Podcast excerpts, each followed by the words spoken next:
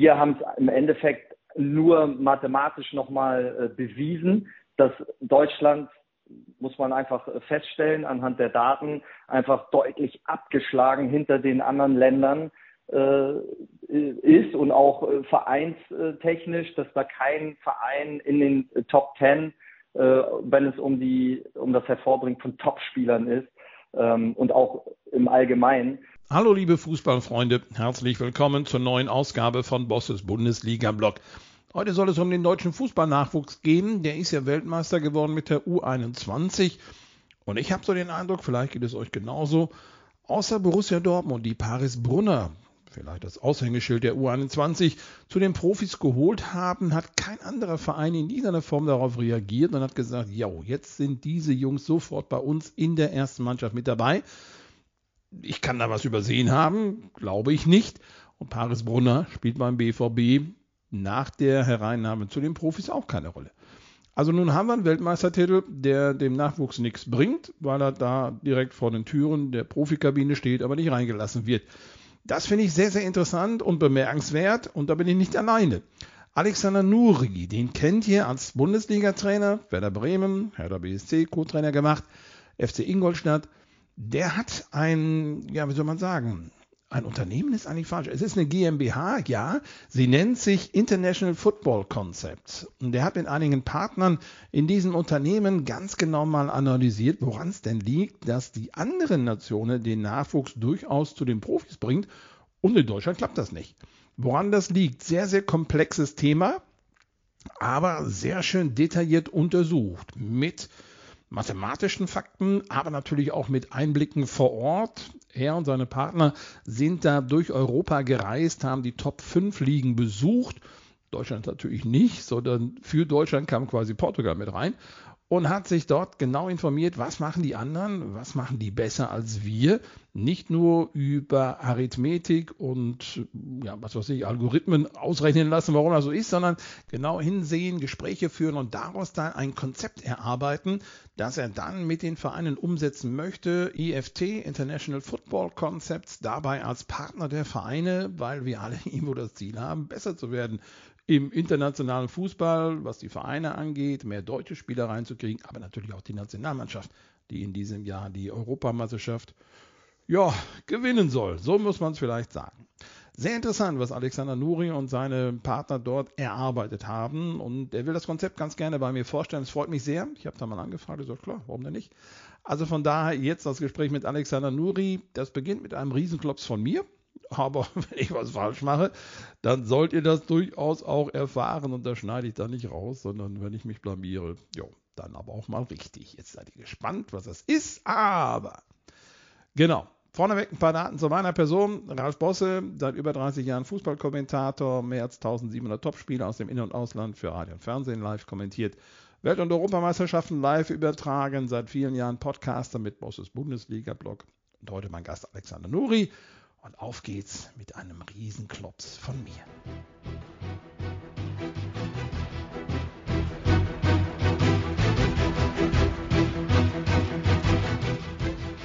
Alexander Nuri darf ich begrüßen. Den kennen die Fußballfans noch als Bundesliga-Trainer, unter anderem Werder Bremen gemacht, FC Ingolstadt gemacht, Co-Trainer unter Klinsi gemacht bei Hertha BSC. Aber was vielleicht ein bisschen untergegangen ist, Alex, du bist auch Nationaltrainer im Nachwuchsbereich gewesen, hast die U15 und U16 des DFBs betreut. Und in diesem Nachwuchsbereich bist du jetzt wieder tätig mit einem Unternehmen, das hast du mitbegründet, IFC. Also F würde ich vermuten, steht für Fußball. Aber was ist denn mit den anderen Buchstaben? Was steckt da genau hinter? Ähm, ja, erstmal vielen, vielen herzlichen Dank für die Einladung. Ich freue mich, ähm, dass ich äh, heute äh, mit dabei sein darf bei deinem Podcast. Ich muss kurz äh, korrigieren. Ich habe nicht die U15 und U16 äh, betreut. Ich habe selber dort gespielt als äh, Jugendnationalspieler für den DFB. Ähm, unter Erich Rutemöller damals tolle Erinnerungen. Sebastian Deißler war unter anderem auch äh, damals mein ähm, ja, Mannschaftskollege da bei den U-Mannschaften. Habe da auch eine Europameisterschaft spielen dürfen. Also war selber damals Spieler äh, im NLZ von, von Werder Bremen, äh, war damals selber dort äh, ja, bin so diesen ganzen Weg vom äh, Jugendspieler da durchlaufen, Das war so mein, mein Ausbildungsweg, ähm, äh, auch im Internat gewohnt in der Ostkurve bei Werder und äh, ja, so das, das war das war so der der Hintergrund. Ähm, ja, zum ähm, zum IFC International Football Concepts habe ich vor fünf Jahren mitbegründet, zusammen mit zwei äh, Partnern von mir, einmal Professor Ralf Landwehr und Thorsten Pflug. Und äh, ja, wir versuchen so die Welt des Sports der Wirtschaft und der Wissenschaft in unseren Projekten zu verknüpfen und äh, haben uns in den letzten Jahren zu so einem Beraterhaus entwickelt, wo wir in den Bereichen Strategieberatung, Bereich Führung äh, und äh, Datenanalyse unterwegs sind. Und ja, im Zuge dessen haben wir halt ganz spannende Projekte äh, machen dürfen, unter anderem, wo wir jetzt ja auch heute drüber sprechen werden, eine Studie zu internationalen Karriereverläufen im Auftrag äh, des DFBs und äh, der, der DFL, so ein bisschen im Zuge ähm, der WM 2008 im, im Nachgang, äh, wo das schon angestoßen wurde, Projekt Zukunft, ähm, wo wir dann auch ähm, ja, diesen, diesen Part übernehmen äh, wollten, dass wir ähm, ja, die Karriereverläufe der größten europäischen Fußballligen von Spielern durchleuchten sollten. Da einmal die Big Five, Deutschland, England, Frankreich, Italien, Spanien äh, und haben dann noch Portugal dazu genommen. Da gingen halt so, so Leitfragen heraus, wo, wo es darum ging, wie erfolgreich sind diese Länder überhaupt bei der Ausbildung von Nachwuchsfußballern, wie viele Nachwuchsspieler schaffen überhaupt den Sprung äh, in den Profifußball und gibt es da irgendwelche Unterschiede in diesen Karriereverläufen in diesen Ländern? Welche Vereine zeichnen sich dadurch äh, exzellente Nachwuchsförderung aus in diesen Ländern und gibt es da vielleicht auch in Deutschland regionale Besonderheiten bei der Nachwuchsförderung? Ähm, und Ziel der Studie war es, besonders erfolgreiche Länder und Vereine für diese gezielte Förderung von Nachwuchsfußballern zu identifizieren. So, das ist so ein bisschen der Hintergrund dieser Studie, wo wir ja ganz viele äh, Erkenntnisse, evidenzbasiert, alles äh, mathematisch belegbar ähm, ableiten konnten und die auch die Grundlage für jetzt die angestoßenen Reformen äh, beim DFB auch äh, nach wie vor sind. Ja. Das lange Einleitung, sorry. Und das hört sich verdammt trocken an, das Ganze, muss ich auch wirklich sagen. Aber Fußball ist ja eben nicht nur rund ins Eckige, sondern auch viel, viel Analyse. Das ist als, als Trainer ja sowieso immer gemacht. Aber jetzt ja. untersucht und man hat so den Eindruck, so ein bisschen über die mathematische Ebene versucht herauszufinden, wo der deutsche Nachwuchs denn überhaupt steht im Vergleich zu den anderen äh, Top 5. Gut, jetzt habt ihr ja. Top 6 äh, Vereine gemacht, Deutschland ziehen wir wieder ab, dann setzt doch wieder 5. Ähm, ja, man könnte jetzt ganz einfach die Frage stellen, wo steht er denn? Habt ihr schon so ein finales Ergebnis bei euren Untersuchungen rausgefunden? Ja, ja, also es ging ja darum, dass man ja ähm, ja oftmals nach Gefühl Dinge irgendwo auch bewertet und ähm, dann das Gefühl ja einen oft auch vielleicht in eine falsche Richtung leiten kann. Also ne, ich als Trainer, manchmal hast du das Gefühl, dass das Spiel irgendwo schlecht war und dann guckst du aber die Daten an und, und sagst, Mensch, du hattest aber äh, genug Ballgewinne in äh, richtigen, äh, in den wichtigen Zonen und so weiter und kannst ein Spiel dann viel objektiver bewerten anhand von analytischen Daten und wenn du nicht nur nach Gefühl gehst. Und so ist das hier auch. Also das Gefühl, dass wir ähm, in Deutschland äh, weniger Profis äh, hervorbringen als äh, Länder, vergleichbare Länder, England, Frankreich, weniger Topspieler ähm, hervorbringen. So, und, und wir haben es im Endeffekt nur mathematisch nochmal äh, bewiesen, dass Deutschland muss man einfach feststellen anhand der Daten, einfach deutlich abgeschlagen hinter den anderen Ländern äh, ist und auch äh, vereinstechnisch, dass da kein Verein in den Top Ten, äh, wenn es um die um das Hervorbringen von Topspielern ist ähm, und auch im Allgemeinen. Man kann dann immer verschiedene Brillen aufsetzen. Also wir, wir können dann immer clustern und gucken, okay, ähm, zum Beispiel nach äh, Verweildauer, langfristige Ausbildung, äh, welche Vereine und welche Länder sind da besonders gut. Also äh, gibt es Beispiele, in, in Spanien gibt es zum Beispiel Clubs oder auch in Portugal, wo Spieler äh, eine Verweildauer, Verweildauer im NLZ von über fünf Jahren haben. So, in, in Deutschland im Vergleich äh, ist der NLZ-Wechsel 40 Prozent höher äh, als im Vergleich zu anderen europäischen Ländern. Also zeigt auch tendenziell nach unserer Studie, dass viele NLZ-Wechsel während dieser Ausbildungsphase sich tendenziell eher negativ auswirken auf die Entwicklung. Und ähm, das jetzt nur als, als Beispiel. Und wir, wir können halt, wie gesagt, verschiedene Brillen aufsetzen und gucken, wer ist im Scouting-Bereich. Da sind zum Beispiel zwei deutsche Vereine äh, äh, nicht schlecht, also auch gut, wo sie halt Spieler ab 16 äh, scouten und äh, dann äh, praktisch entwickeln zu, zu Top-Spielern. Ne? Wenn, wenn ich da jetzt nach äh, Dortmund gucke oder zu Bayern mit Musiala oder Sancho, äh, Bellingham und so weiter, das sind dann, äh, die, die fallen dann da positiv in, dieser, äh, in diesen Statistiken auf. Aber wenn es wirklich um langfristige Ausbildung geht, um Ausbildung von Top-Spielern, da sind wir in Deutschland und auch die Vereine halt weit abgeschlagen im europäischen Vergleich. Das ist ja doch überraschend. Also wir haben ja vor einigen Jahren diese Nachwuchsleistungszentren NLZ pflichtmäßig eingeführt seitens des DFB, um zu sagen, wer das nicht hat, kriegt gar keine Lizenz. Also das müssen jetzt schon mal alle machen, in der Hoffnung, jetzt wird der Nachwuchs ja richtig geschult. Früher, wenn wir die alten Kicker-Sonderhefte noch durchlesen, wo kamen die Spieler her aus der Bundesliga? Da wurden tausend Amateurvereinsnamen aufgelistet. Jetzt ist da schon recht früh immer wieder ein Bundesliga-Verein zu nennen. Also sie kommen da schon aus der NLZ. Aber das, was man so als Außenstehender ja dann auch denkt, wo kommen jetzt diese Talente in den Profibereich? Jetzt haben wir ganz frisch eine U21-Weltmeistermannschaft. Paris Brunner hängt so ein bisschen da raus, sticht heraus, wo der BVB auch gesagt hat, wir nehmen jetzt zu den Profis. Da angekommen ist er noch nicht, stand noch nicht im Kader, gekickt hat er auch nicht. So von außen wäre das ja ein leichtes Maß als, als Fußballfan zu sagen, wie viele Nachwuchsspieler gehen denn in die Bundesliga oder in meinem Lieblingsverein und kommt da rein. Aber man hat so den Eindruck, die Einbindung vom Nachwuchs ins Profi, Profiteam, dieses Übergeben und gerne da auch spielen lassen, das gelingt ihm gar nicht, oder? Ja, das sind jetzt ein paar, Aspekte, die ich, die ich da gerne in dem Zusammenhang so ein bisschen mehr beleuchten möchte. Zum einen, ähm, ja, hast du vollkommen recht.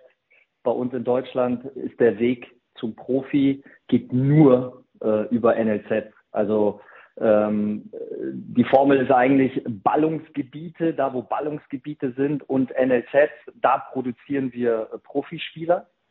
Ähm, wo unser Problem liegt, ist in der Peripherie, in der Breite. Der Amateurfußball ist einfach nicht äh, so unterstützt, wie es auch in anderen Ländern der Fall ist.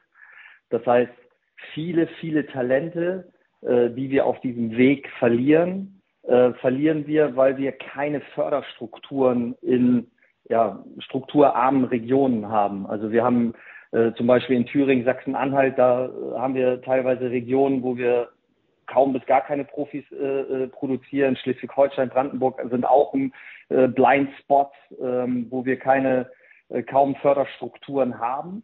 Ich habe jetzt mit Freude äh, vernommen, dass äh, ja einige Bundesliga-Vereine das jetzt auch erkannt haben und auch äh, in der Breite mehr Fördermaßnahmen für Trainerfortbildung in der Breite anbieten jetzt und mehr Kooperationen auch in der Region jetzt eingehen um da möglichst viele Talente auch mit zu fördern. Das ist eine positive Entwicklung, aber das machen andere Länder schon seit Jahren. Ich war 2014 das erste Mal bei Bilbao, bei Athletic Bilbao und die hatten damals schon 140 Kooperationen mit regionalen Clubs, mit kleinen Vereinen, die sie damals mit einem Betrag von 1,5 Millionen äh, Euro damals äh, unterstützt haben mit Material, mit Trainerfortbildung, rausgegangen sind, da Identifikation geschafft haben, schon die Spieler relativ früh auch äh, ja, emotional gebunden haben, ein Stück weit, aber auch die Qualität in der Breite, in der Peripherie äh, hochgehalten haben, um da auch möglichst viele Spieler mit zu, zu fördern. Also das ist auf jeden Fall ein, ein Riesenthema und ähm, da gibt es auch ganz andere ähm, Konzepte in, in Frankreich mit, äh, mit den ähm, Trainingszentren, die, die dort äh, sind, wo Spieler, äh, talentierte Spieler äh, gefördert werden über die Woche durch, von montags bis freitags dort auch zur Schule gehen. Äh, wir haben ein ganz anderes Stützpunkt-Konzept, äh, wo wir vielleicht montags eine Stunde, anderthalb äh, mit Spielern arbeiten, aber die nicht so ganzheitlich und äh, so professionell unterstützen können, wie vielleicht das andere Länder machen, die halt einen, Amateurfonds haben, jetzt in Frankreich, wo sie äh, 17 Millionen, glaube ich, im Jahr investieren in den Breitensport, in den Amateursport. Ähm, weil Fakt ist auch, ich kenne das hier selber aus dem, aus dem äh, privaten Umfeld.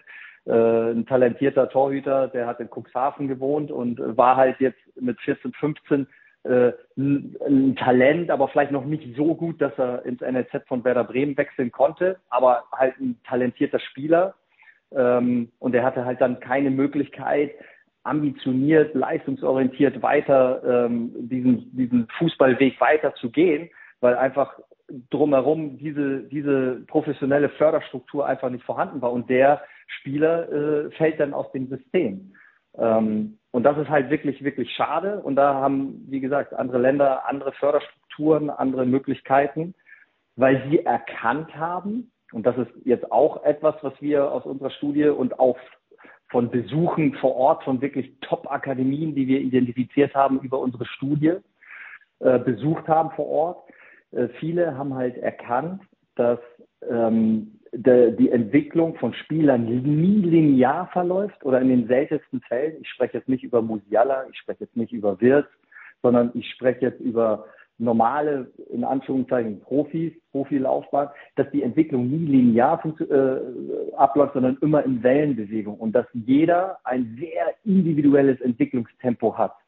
Und da den Spielern entsprechend ihrem Entwicklungstempo Karrierepfade in Form von Mannschaften, die ihrem Level und Niveau in der Phase, wo sie sich befinden, entsprechend, sie dort zu fördern, maximal, also durch genügend Spielzeiten, durch die richtige, ähm, richtiges Level, was sie da brauchen an, an, an Förderung, das bereitzustellen. Also ich, ich war bei, bei PSW Eindhoven, die haben dann teilweise eine zweite und eine eine, eine zweite U14, eine zweite U13, haben Kooperationsvereine, wo sie dann auch Spieler noch weiter fördern in diesem System halten. Also der Talentpool ist dann viel, viel größer und sie bieten viel mehr Karrierepfade an, damit die Spieler halt dementsprechend gefördert werden. Also ein langfristiges Commitment, einen langfristigen individuellen Entwicklungsplan und das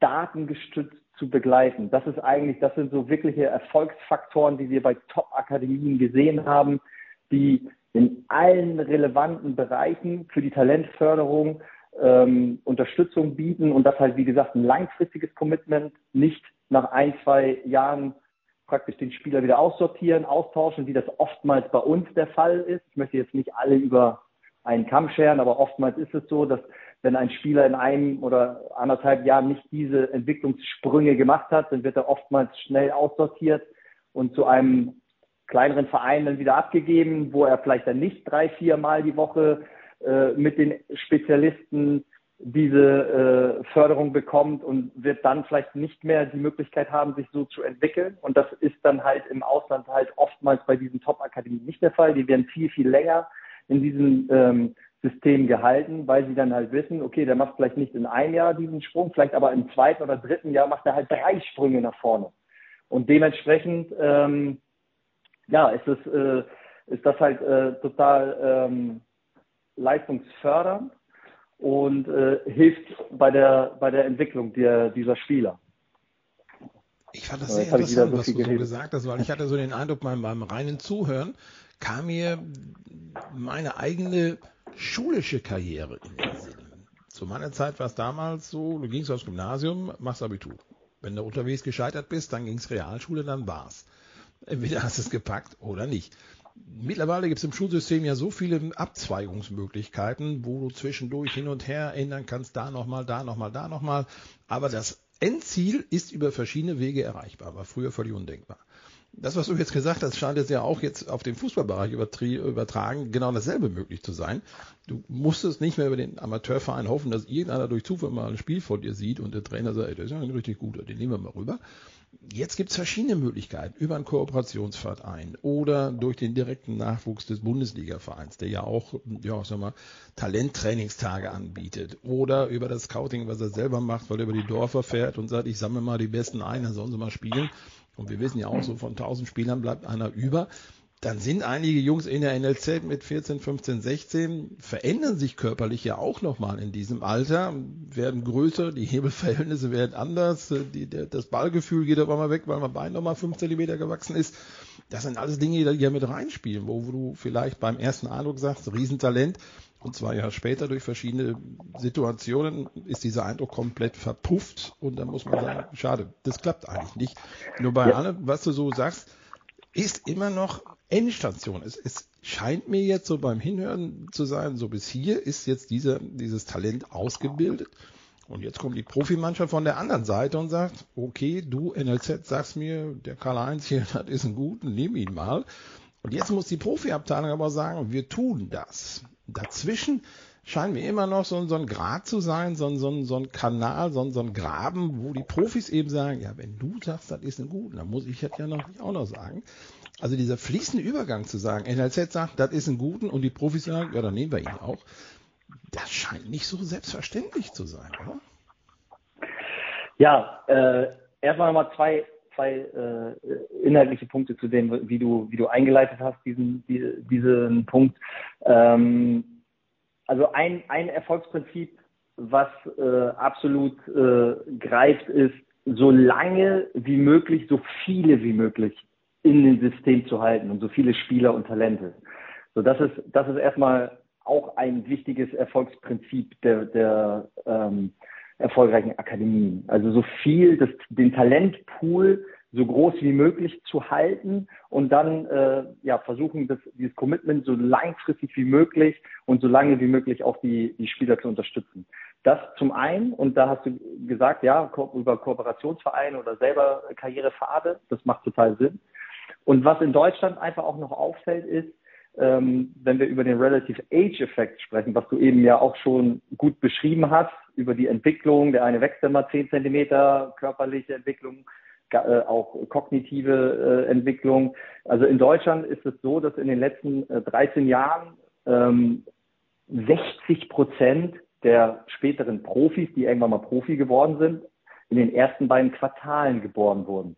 So, und das ist halt auch ein Indiz, dass halt viele, die dann in dem, ähm, ja, in dem dritten oder vierten Quartal des Jahres geboren werden, irgendwann aus dem System herausfallen und nicht mehr so gefördert werden. Aufgrund kann man dann halt sagen, ja, weil sie vielleicht dann noch nicht diese körperliche Entwicklung genommen haben und wir die Schwerpunkte in der, in der Ausbildung halt irgendwo auch vielleicht falsch gesetzt haben. Wenn wir sagen, okay, wir wollen halt eher ähm, wir, wir, wir setzen eher auf Ergebnisse in unteren Ligen, äh, in unteren Altersgruppen und weniger auf den Fokus auf Entwicklung. Und das ist auch ein weiterer Erfolgsfaktor, ein wichtiger Erfolgsfaktor in der Ausbildung, dass, und das hat der DFB jetzt auch erkannt und versucht da auch gegen zu steuern, dass im, im, im Nachwuchsbereich äh, die Ergebnisse zweitrangig sein sollten und die Entwicklung des Individuums und der einzelnen Spieler. Und da gibt es auch ganz, ganz viele tolle Beispiele. Ähm, wenn ich kurz eins äh, erzählen darf, was uns äh, der Akademieleiter äh, wirklich inbrünstig emotional äh, erzählt hat, weil es einfach auch eine tolle Geschichte ist von Oyarzabal. Mikel Oyarzabal, der Kapitän von Real Sociedad, zwischenzeitlich mit, hatte zwischenzeitlich einen Marktwert von über 70 Millionen Nationalspieler. Ähm, wir hatten da das Glück, das Spiel, als wir die Akademie besucht haben, das Spiel gegen Real Madrid zu sehen. Da haben sie 2-0 gewonnen und ähm, da waren auch wirklich spannende, interessante Fakten. Acht Spieler aus der Startelf waren aus der eigenen Akademie ausgebildet, 14 im Kader an dem Spieltag äh, äh, aus der eigenen Akademie. Und äh, der Karriereverlauf von dem äh, Kapitän Oyasabal war halt ganz spannend, dass der in der U17 praktisch der beste Spieler war, ähm, die jedes Spiel dominiert haben, offensiv hoch gewonnen haben und dass die äh, Experten aus den verschiedenen Säulen Ne, also alle relevanten Bereiche, also einmal kognitiv, physisch, medizinischer Bereich, ähm, fußballspezifischer Bereich, alle waren sich einig, damit der Spieler oben ankommt im Profibereich, das ist das Ziel, jeden Spieler auch dahin zu entwickeln, muss er seine Defensiv-Skills und Fähigkeiten einfach verbessern. Das konnten sie ihm da halt nicht bieten. Und was haben sie gemacht? Gefahr zu laufen, vielleicht nicht die Meisterschaft zu gewinnen, haben sie diesen Spieler an einen Liga-Konkurrenten, Eibar, ausgeliehen. ähm, ich glaube sogar noch eine Liga höher. Die, die waren dort im, im, im Abstiegskampf oder in der U19, eine Altersklasse höher, in die U19 äh, ausgeliehen. Und dort hat er ein halbes Jahr gegen den Abstieg kämpfen müssen, viele Defensiv-Zweikämpfe führen müssen und da sich das Rüstzeug geholt, das, was sie dort in seiner Werkzeugkiste ihm dort nicht bieten konnten. Das haben sie ihm da ähm, äh, praktisch, äh, das konnte er dort lernen und dementsprechend ähm, ja, haben sie für sich dieses, diese Kultur äh, implementiert oder leben diese Kultur, dass die Entwicklung des Individuums und der Spieler viel, viel wichtiger ist als das Ergebnis und alle haben das mitgetragen. Und das ist eine tolle Kultur, um Spieler zu entwickeln und auszubilden. Und das war so für, für, für uns wirklich sehr beeindruckend, weil wenn man das hier kommuniziert und sagt, Mensch, hier, leih mal deinen besten Spieler zum, zum Ligakonkurrenten, zum anderen Verein aus, also da muss ein unheimlich äh, hohes Vertrauen in diesen Weg sein zwischen den ganzen Beteiligten. Heutzutage zerren ja so viele Interessen auch an, an diesen Spielern, vom Berater, Eltern, Schule, Verein. Und da gibt ja ganz viele verschiedene Interessen. Ähm, und da wirklich ein Vertrauensverhältnis zu haben, solche Dinge möglich zu machen, dass wirklich diese, die Entwicklung des Spielers so im Vordergrund steht, das ist schon, war schon sehr beeindruckend, muss ich sagen. Und äh, jetzt zu dem anderen Punkt, ähm, der Weg praktisch in den Profibereich, da konnten wir auch Schlüsselerkenntnisse sammeln und auch äh, mathematisch beweisen, dass 20 Prozent der späteren Spielerqualität und des Karriereverlaufs eines Spielers bestimmt und beeinflusst werden durch die Gestaltung des Übergang, Übergangsbereichs. Also das ist der Bereich äh, zwischen Junioren und Seniorenfußball. Und äh, da gibt's halt auch spannende Erkenntnisse. Also wenn wir jetzt uns die Zahl vor Augen führen, 20 Prozent werden beeinflusst durch die Gestaltung des Übergangsbereiches dieser Phase. Es ist ein riesen Impact, es ist ein riesengroßer Einfluss. Und genau in diesem Bereich haben wir in Deutschland halt große Probleme uns auch selber geschaffen, muss man sagen. In der Vergangenheit haben viele ihre U23 oder ihre zweiten Mannschaften abgemeldet äh, und dadurch halt weniger Karrierepfade und Möglichkeiten äh, geboten, Spieler auch äh, zu entwickeln. Ähm, und das machen, das haben ja andere Länder haben halt dort viel, viel äh, mehr Karrierepfade bereitzustellen und äh, auch unterschiedliche Niveaus, um die Spieler auch auf ihrem Niveau dementsprechend abzuholen ähm, und zu fördern. Ja, wenn ich jetzt nach Spanien schaue, ähm, da debütieren die späteren Profis zu ja, 66 Prozent in der dritten Liga und nur ein geringer Anteil, so circa 8 Prozent in der ersten Liga.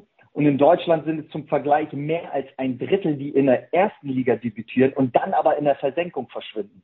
Also macht es halt tendenziell mehr Sinn, so früh wie möglich ähm, im Seniorenbereich Erfahrung zu sammeln, aber dann ist es tendenziell ähm, positiver oder wirkt sich das deutlich positiver aus, wenn, wenn man die Spieler erst in der dritten Liga debütieren lässt und sich dann entwickelt, äh, um, um dann den nächsten Sprung zu machen in die ersten Liga. Und in Spanien sammeln äh, die Spieler im Schnitt über ein Jahr früher regelmäßige Spielpraxis im Seniorenfußball als in Deutschland. Also auch das wieder ein Indikator dafür, es macht Sinn, zweite Mannschaften einzuführen, teilweise sogar dritte Mannschaften.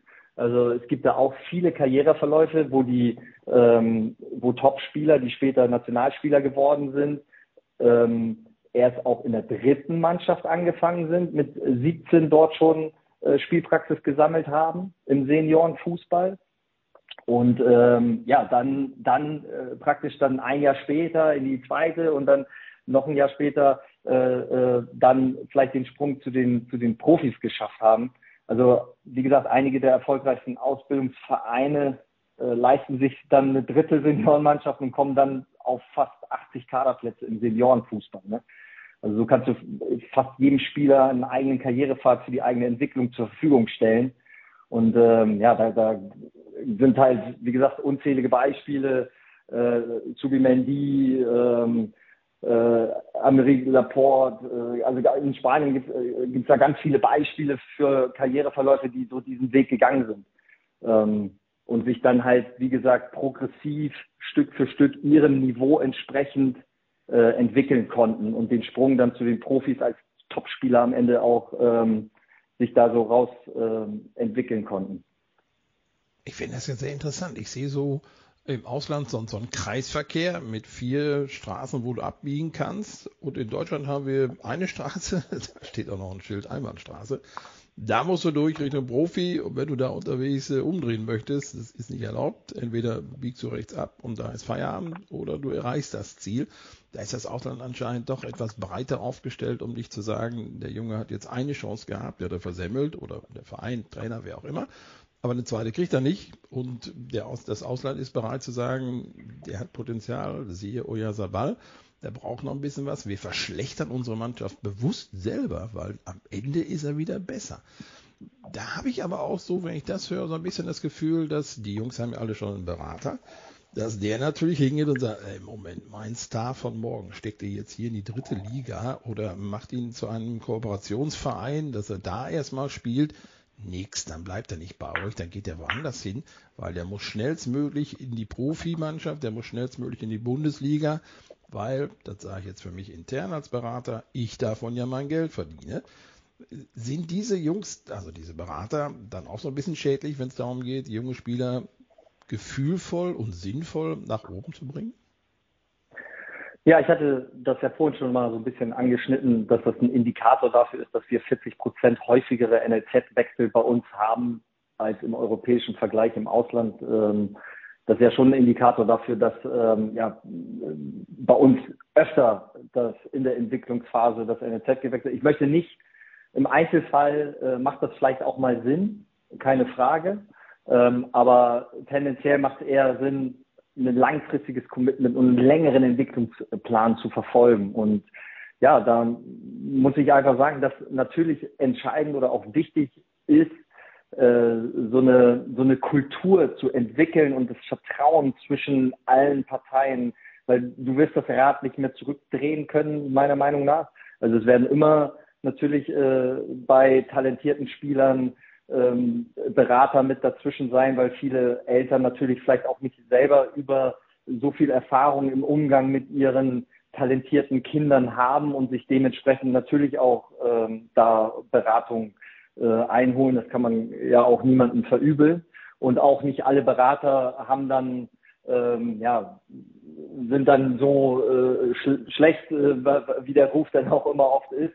Ähm, von daher muss man da immer äh, differenzieren. Aber ich würde versuchen, als Verein so eine Kultur und, und so einen Führungsstil zu entwickeln, wo der wirklich von Vertrauen ähm, und einen langfristigen Entwicklungsplan und sehr individuell abgezielt auf, auf die Entwicklung der Spieler ähm, zugeschnitten ist und damit einfach auch die Spiel, äh, die Eltern und das Umfeld, die Berater dort mit einzubinden und die mit in diesen Plan zu involvieren, weil dadurch schaffst du einfach auch ein, ja, dieses Vertrauensverhältnis, wenn sie erkennen, dass die individuelle, die absolute Entwicklung des Spielers im Vordergrund steht.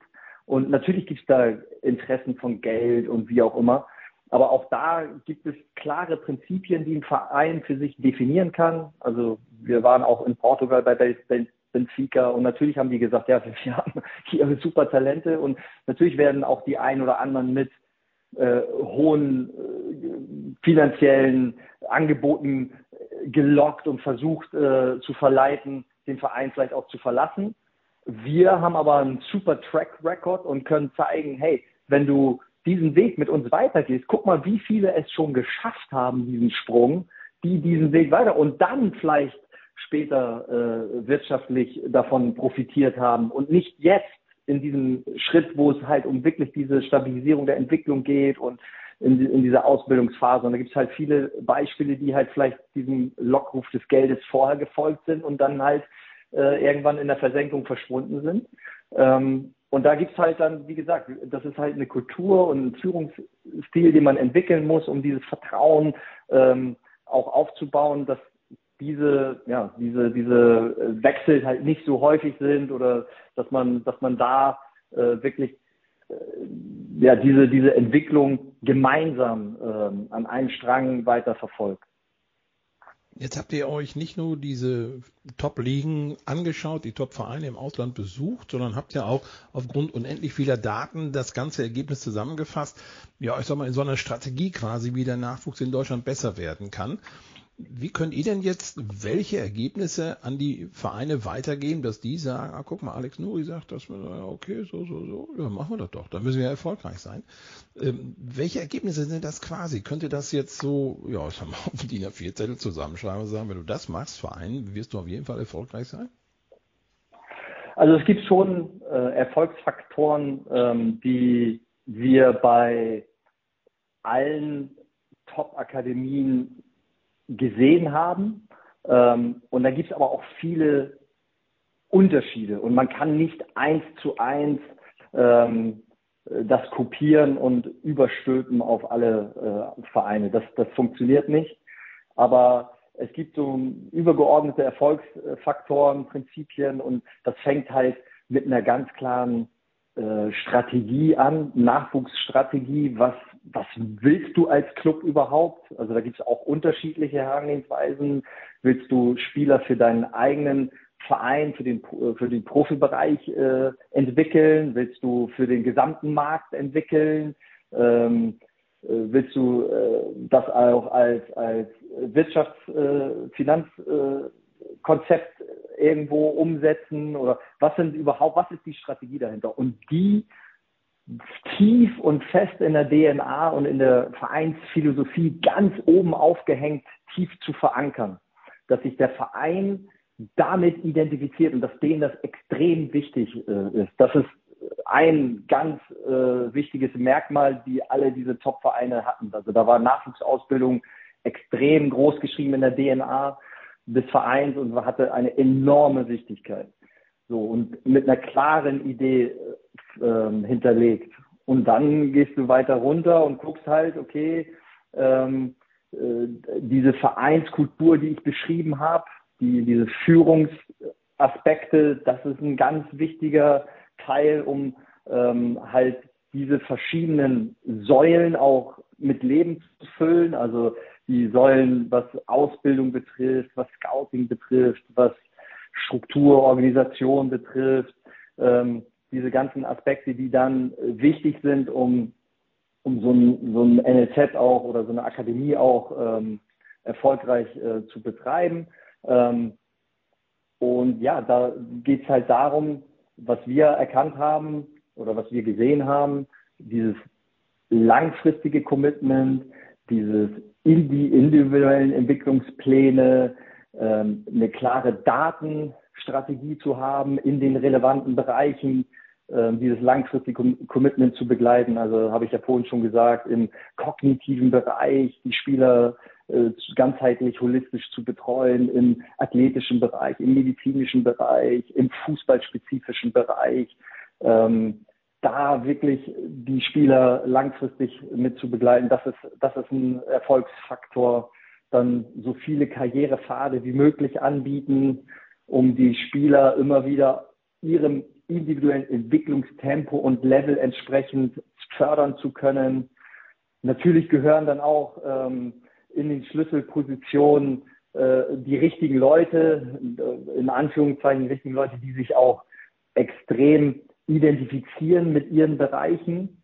Ähm, das ist zum Beispiel auch äh, eine, ne, ne Strategie, dass du im Grassroots-Bereich, im unteren Bereich halt äh, auch ja, Trainer hast, die vielleicht auch eher den Schwerpunkt im pädagogischen Bereich haben, um den Kindern auch, äh, wie sie lernen, auch das erstmal zu vermitteln und die Art und Weise, Wissen zu vermitteln, dann eine breite Bewegungsspektrum den Kindern zu vermitteln im Grassroots-Bereich. Also wir haben da ähm, Vereine gesehen, die äh, oder auch äh, dann durch die politische Kommune gesteuert, dass du ähm, bis zur U12 praktisch drei äh, Sportarten parallel äh, machen sollst, um einfach wirklich das Bewegungsspektrum so breit wie möglich aufzustellen. Wir hatten da so ein paar ähm, äh, Beschreibung, äh, da ist ja ein gesellschaftliches Phänomen.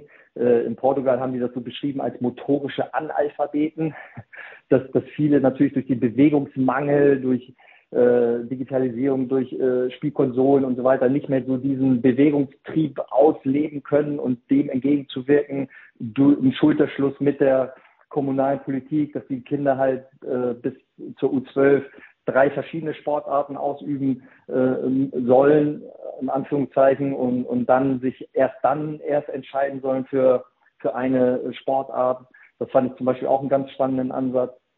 Ähm, und ja, also das ist halt komplexer ähm, und man kann nicht sagen, dass das, was bei Real Sociedad funktioniert, dann auch äh, bei, bei äh, Eintracht Frankfurt oder wo auch immer funktioniert. Aber man kann sich inspirieren lassen und Ideen sammeln und dann überlegen, wie kann man das ähm, bei, bei anderen Vereinen zum Beispiel äh, umsetzen, was kann man davon ähm, für sich adaptieren, wie kann man es vielleicht anders umsetzen mit einer ähnlichen Idee.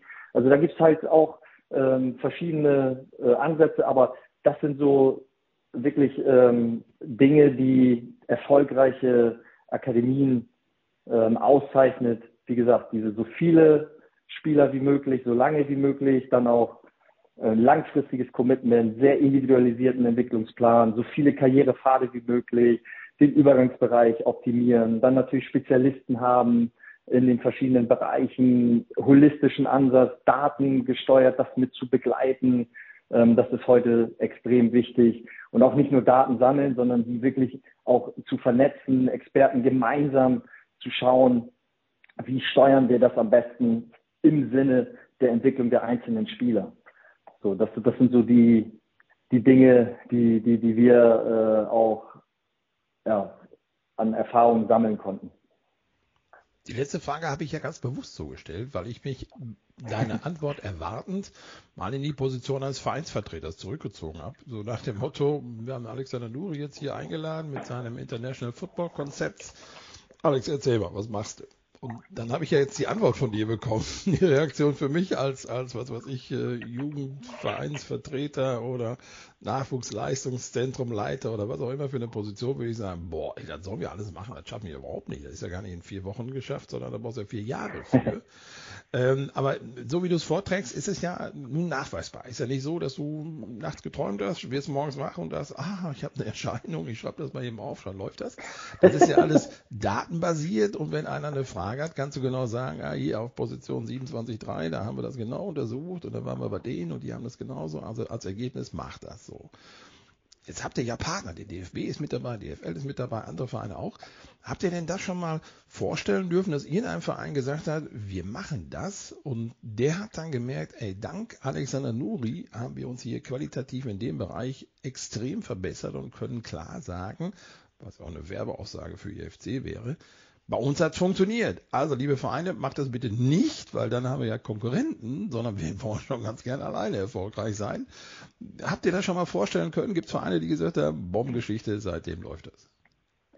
Also erstmal möchte ich äh, äh, diese Lorbeeren nicht für mich, äh, äh für mich nur reklamieren, weil wir haben ein, ein, tolles Team und wir haben auch Experten in unserem Team, ähm, die halt in ihren Bereichen einfach herausragend sind. Und äh, daher äh, ja, sind wir, sind wir da wirklich ein, ein, ein, tolles Team, wie wir aufgestellt sind. Ähm, und ja, klar, also ähm, wir haben alle unsere Erkenntnisse, die wir gesammelt haben, ob das jetzt in der quantitativen Datenanalyse oder auch in der qualitativen Analyse vor Ort bei den Besuchen ähm, der Top-Akademien waren. Natürlich haben wir diese ganzen Erkenntnisse. Ähm, und so wie ich eben beschrieben habe, es ist ja immer wieder ein individueller Ansatz auch bei den Vereinen. Also du gehst halt hin und guckst dir an, wie sind die Voraussetzungen, wie ist ähm, die regionale Verwurzelung, was gibt es da für Werte, was gibt es da auch für Spielerqualitäten. Zum Beispiel bei Real Sociedad war ein, ähm, die haben halt viele Mittelfeldspieler, die sie dort in der Region ausbilden, äh, was sie auch von ihren ähm, Fähigkeiten, von ihren Skills mitbringen. Und was denen so ein bisschen fehlt, ist dieses Tempo, dieses Eins gegen Eins, dieses Querlige. So, und da haben sie für sich eine klare Regelung, die eine 80-20-Regelung in ihrem, in ihrer Akademie, dass sie 80 Prozent aus der Region, das sind 700.000 Einwohner, rekrutieren und 20 Prozent ähm, immer punktuell, je nach Bedarf für diese Position ähm, auch von außerhalb rekrutieren. So, später äh, in, im Profibereich haben sie sich eine 60-40-Regelung auferlegt. Das heißt, 60 Prozent aus dem Kader sollen aus der eigenen Akademie ausgebildet worden sein. Und äh, so ist jeder in der Region, also wie gesagt, wir haben eher so diesen ähm, Fokus, dass sie in ihrer Region halt diese Talente haben, die halt so ein ausdauernder Mittelfeldspieler und denen fehlt halt dieses, dieses ähm, ja, eins gegen eins, quirlige Außenbahnspieler. Und äh, so hat ja jede Region unterschiedliche Voraussetzungen. Vielleicht in Berlin mehr Straßenfußballer, Käfig, äh, Bolzplatz-Mentalität. Äh, äh, Frankfurt kann ich mir auch vorstellen, dass das äh, da in dem Bereich so äh, äh, ist. Und so hat ja jede Region eigene Voraussetzungen und so äh, muss man auch dementsprechend die Konzepte und Strategien so anpassen, wie es halt auf den Verein dementsprechend auch äh, zugeschnitten passt. Und ähm, wie gesagt, diese übergeordneten Erfolgskriterien, äh, die zählen unserer Meinung nach äh, äh, immer. Ne, ob das, wie gesagt, diese, diese klare Strategieverankerung, die Kultur, Führungsstil, ähm, dieses langfristige Commitment, individuelle Entwicklungsplan, diese ganzen Themen, die ich jetzt eben auch schon gesagt habe. Und ja, wir sind äh, auch dabei, Bundesliga-Vereine da zu beraten und äh, zu begleiten in diesem Prozess und unsere, unser Know-how, unsere Daten, aber auch unsere Erkenntnisse ähm, zur Verfügung zu stellen, äh, um halt die Akademien weiter zu entwickeln und auch einzelne Bereiche in den einzelnen Säulen ähm, da Inspiration zu liefern, Input zu liefern und da ähm, ja zu beraten, was man vielleicht irgendwo im Benchmark, was, was andere Vereine dort machen und dann eigene Ideen daraus zu entwickeln und eigene Wege daraus zu entwickeln. Und da sind wir dabei und äh, ja, haben da auch schon sehr, sehr gute Ergebnisse erzielt und, und äh, sehr gutes Feedback bekommen und ähm, ja, sind da, sind da ja begeistert uns. Man hoff, ich hoffe, man, man hört das, weil es einfach auch ähm, unheimlich viel Spaß macht, äh, diese Themen mit äh, zu unterstützen und mit zu begleiten. Neugierde ist geweckt mit einigen Vereinen, Alex. Wer ist denn das? Nenn uns Namen.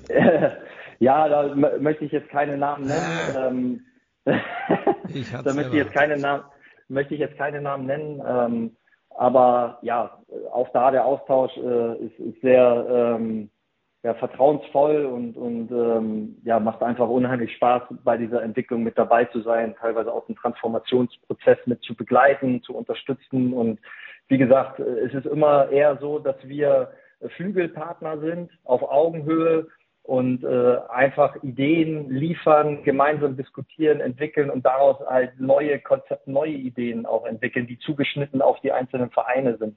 Weil nochmal eins zu eins kopieren geht nicht, äh, macht auch keinen Sinn, sondern ähm, da zu schauen, sich Inspiration zu holen und dann ähm, ja, ein eigenes, eigene Idee, Identität zu entwickeln. Das ist, das ist das Entscheidende. Das war sehr oft in deinen Antworten zu hören. Individuell und eigen. Das heißt, es ist ja. kein, kein Paket von der Stange, wo du sagst, so Verein, nimm das und sieh zu, dass du das umsetzt und wenn nicht, dann ist das euer Problem, nicht meins. Denn wenn das so wäre, dann sind sie alle wieder auf dem gleichen Stand, dann hilft das ja auch nichts weiter. Also wenn, dann soll ja auch ein bisschen Wettbewerb entstehen und jeder muss das für sich selber umsetzen. Und wenn du ja unter anderem gesagt hast, Führungsaspekte, dann hängt das ja auch vom Personal ab. Und wenn ein Verein da kein qualitativ gutes Personal hat oder einige Positionen noch gar nicht besetzt hat, dann wird es natürlich auch schwer, das umzusetzen. Wenn man dann eure Ausführung bekommt, eure Strategie und dann liest und sagt, nee, das haben wir nicht, das streichen wir weg, das können wir auch nicht, das müssen wir ausstreichen und das weg, ja, dann bleibt nein, nichts mehr über dann brauchst du es nicht anzufangen. Aber sehr, sehr interessant, Alexander Nuri, dass wir das mal vorstellen durften, was ihr mit International Football Concepts erarbeitet habt. Klar ist aber auch geworden, der deutsche Nachwuchs äh, ist da. Es hakt eher an den Vereinen, das Angebot so nutzen zu können und zu sollen, damit am Ende erfolgreicher Fußball in Deutschland gespielt wird. und ganz am Ende die Nationalmannschaft vielleicht mal sagt, der Junge, den haben wir nur gekriegt, weil IFC damals gesagt hat, mach das mal so und so. Und der schießt uns jetzt hier zur Weltmeisterschaft. Das wäre natürlich eine schöne Geschichte, glaube ich. Ne? Verfolgt ihr das? Ja, ich, Habt ihr irgendwelche Spieler, wo ihr sagt, also den schreibe ich hier mal auf den Zettel, der könnte richtig gut sein, den haben wir quasi begleitet mit IFC und das interessiert uns, was aus dem geworden ist? Also erstmal muss ich sagen, dass, das ein Schulterschluss ist von, von äh, Gesellschaft, Vereinen und Verbänden. Also am Ende haben wir ja alle Interesse auf Interesse als, als Land. Äh, ich bin Fan von der Nationalmannschaft, äh, da wirklich auch Top-Spieler auf äh, Weltklasse-Niveau zu entwickeln. Und dann ist das immer ein Schulterschluss zwischen den, zwischen den verschiedenen äh, Säulen. Und ähm, ja, ich bin da total optimistisch. Äh, ein äh, Satz von einem ganz bekannten ähm, Sportdirektor von Athletic Bilbao, der Senor Amoroto, ähm, hat uns im Gespräch einen, einen Satz äh, vermittelt, der finde ich äh, total gültig ist für, für alle. Er hat gesagt, äh, es mangelt nie an Talenten, sondern immer nur äh, am Umgang mit ihnen. Und äh, das ist der Schlüssel in meinen Augen. Äh, wir haben ja 84 Millionen Einwohner hier in Deutschland und da wird es nicht an Talenten mangeln, äh, sondern wie gesagt an dem Umgang mit ihnen. Und da müssen wir in diesen drei Säulen halt äh, gemeinsam dran arbeiten. Ich finde, der DFB hat jetzt äh, tolle Reformen angestoßen. Hannes Wolf auch mit seiner, äh, mit seinem Konzept, äh, mit seinem Trainingskonzept da auch. Äh, viele Vereine sind jetzt dabei, U23 wieder einzuführen, äh, sind jetzt dabei auch ähm, in der Breite ihr Wissen zu teilen und, und, und da die, die Peripherie auch wieder ein bisschen zu stärken. Ähm, das hilft auch. Also es wird jetzt an vielen Bereichen äh, passiert jetzt was und ich bin da sehr, sehr optimistisch, dass wir ja, dass wir ähm, da auch wieder diese Top-Spieler bei uns ausbilden werden und in der Zukunft dann auch äh, davon profitieren. Ob das jetzt, wie lange das dauert, ähm, das, das kann ich, äh, das vermag ich jetzt äh, auch nicht zu sagen. Ich weiß nur, dass ähm, ähm, ja, selbst 2014 damals die Weltmeister ähm, das war ja dann auch damals mit der Einführung NLZ und das hat auch ein bisschen gedauert, bis wir dann wieder ähm, in diese Bereiche vorgestoßen sind und da sollten wir, wie gesagt, in diesen drei Säulen alle im Schulterschluss gemeinsam äh, dran arbeiten. Ähm, und jetzt einen konkreten Spieler jetzt im, im Kopf zu haben, ähm, kann ich jetzt gar keinen Namen nennen, aber ich bin, wie gesagt, sehr, sehr optimistisch, dass in den nächsten Jahren, dass wir da auch wieder absolute Weltspitze äh, auch in Deutschland wieder ausbilden werden. Wir müssen geduldig sein. 2030 vielleicht wieder Weltmeistertitel für Deutschland. vielleicht noch ein bisschen zu früh, 2035. Ach Gott, ja. Äh, eine Glaskugel habe ich auch noch nicht. Eine Glaskugel habe ich auch noch nicht. Ich denke, ihr habt alles vom IFC. Müsst ihr nur noch mal eben anmachen, USB-Verbindung mit der Glaskugel und schon sagt die 2030. Tja, ich bin gespannt. Alexander Nuri, vielen, vielen Dank. Wünsche euch viel, viel Glück bei eurer Arbeit, die nicht nur datenbasiert ist, denn da kann man auch sagen, komm, Rechner, mach du das mal und nach hinten heraus sagen wir Menschen, hey, was sind wir schlau. Ihr seid auch durch die Gegend gefahren, habt euch viele Vereine angesehen, habt äh, geschaut, wie dort gearbeitet wird, erfolgreich gearbeitet wird und was Deutschland alles rübernehmen kann. Und das scheint ja nicht ganz wenig zu sein. Dankeschön, Alexander Nuri. Ja, vielen, vielen Dank, Ralf. Und bis bald hoffentlich mal. Sehr gerne.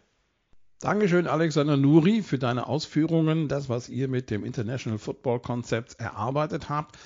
Ja, zugegebenermaßen hört sich das sehr, sehr dröge an. Fußball ist eben nicht nur das Runde ins Eckige schießen, sondern mittlerweile auch sehr, sehr viel Analyse, Untersuchung, Ideen, Vorschläge, Umsetzung.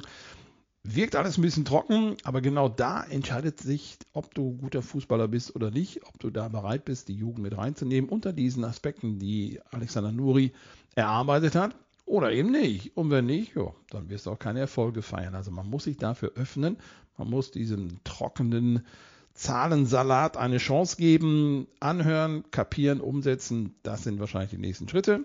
Und je mehr Vereine das machen, umso erfolgreicher wird es am Ende sein. Deswegen, Alexander Nuri, nochmal vielen Dank, dass du hier dein Konzept mal vorgestellt hast. Das war die heutige Ausgabe von Bosses Bundesliga-Blog. Wenn ihr den Kontakt zu mir herstellen wollt, das geht über die sozialen Medien. Eigentlich bespiele ich alles, das heißt Facebook, LinkedIn, Twitter oder jetzt heißt es X. Instagram, geht doch über meine Homepage ralfbosse.de. Wer zum ersten Mal reingehört hat, herzlich willkommen. Immer donnerstags gibt es eine neue Folge. Einfach abonnieren, kostenlos. Dann verpasst ihr da nichts. Ja, das war's dann für heute. Dann wünsche ich euch ein erfolgreiches Wochenende. Dankeschön und tschüss, sagt Ralf Bosse.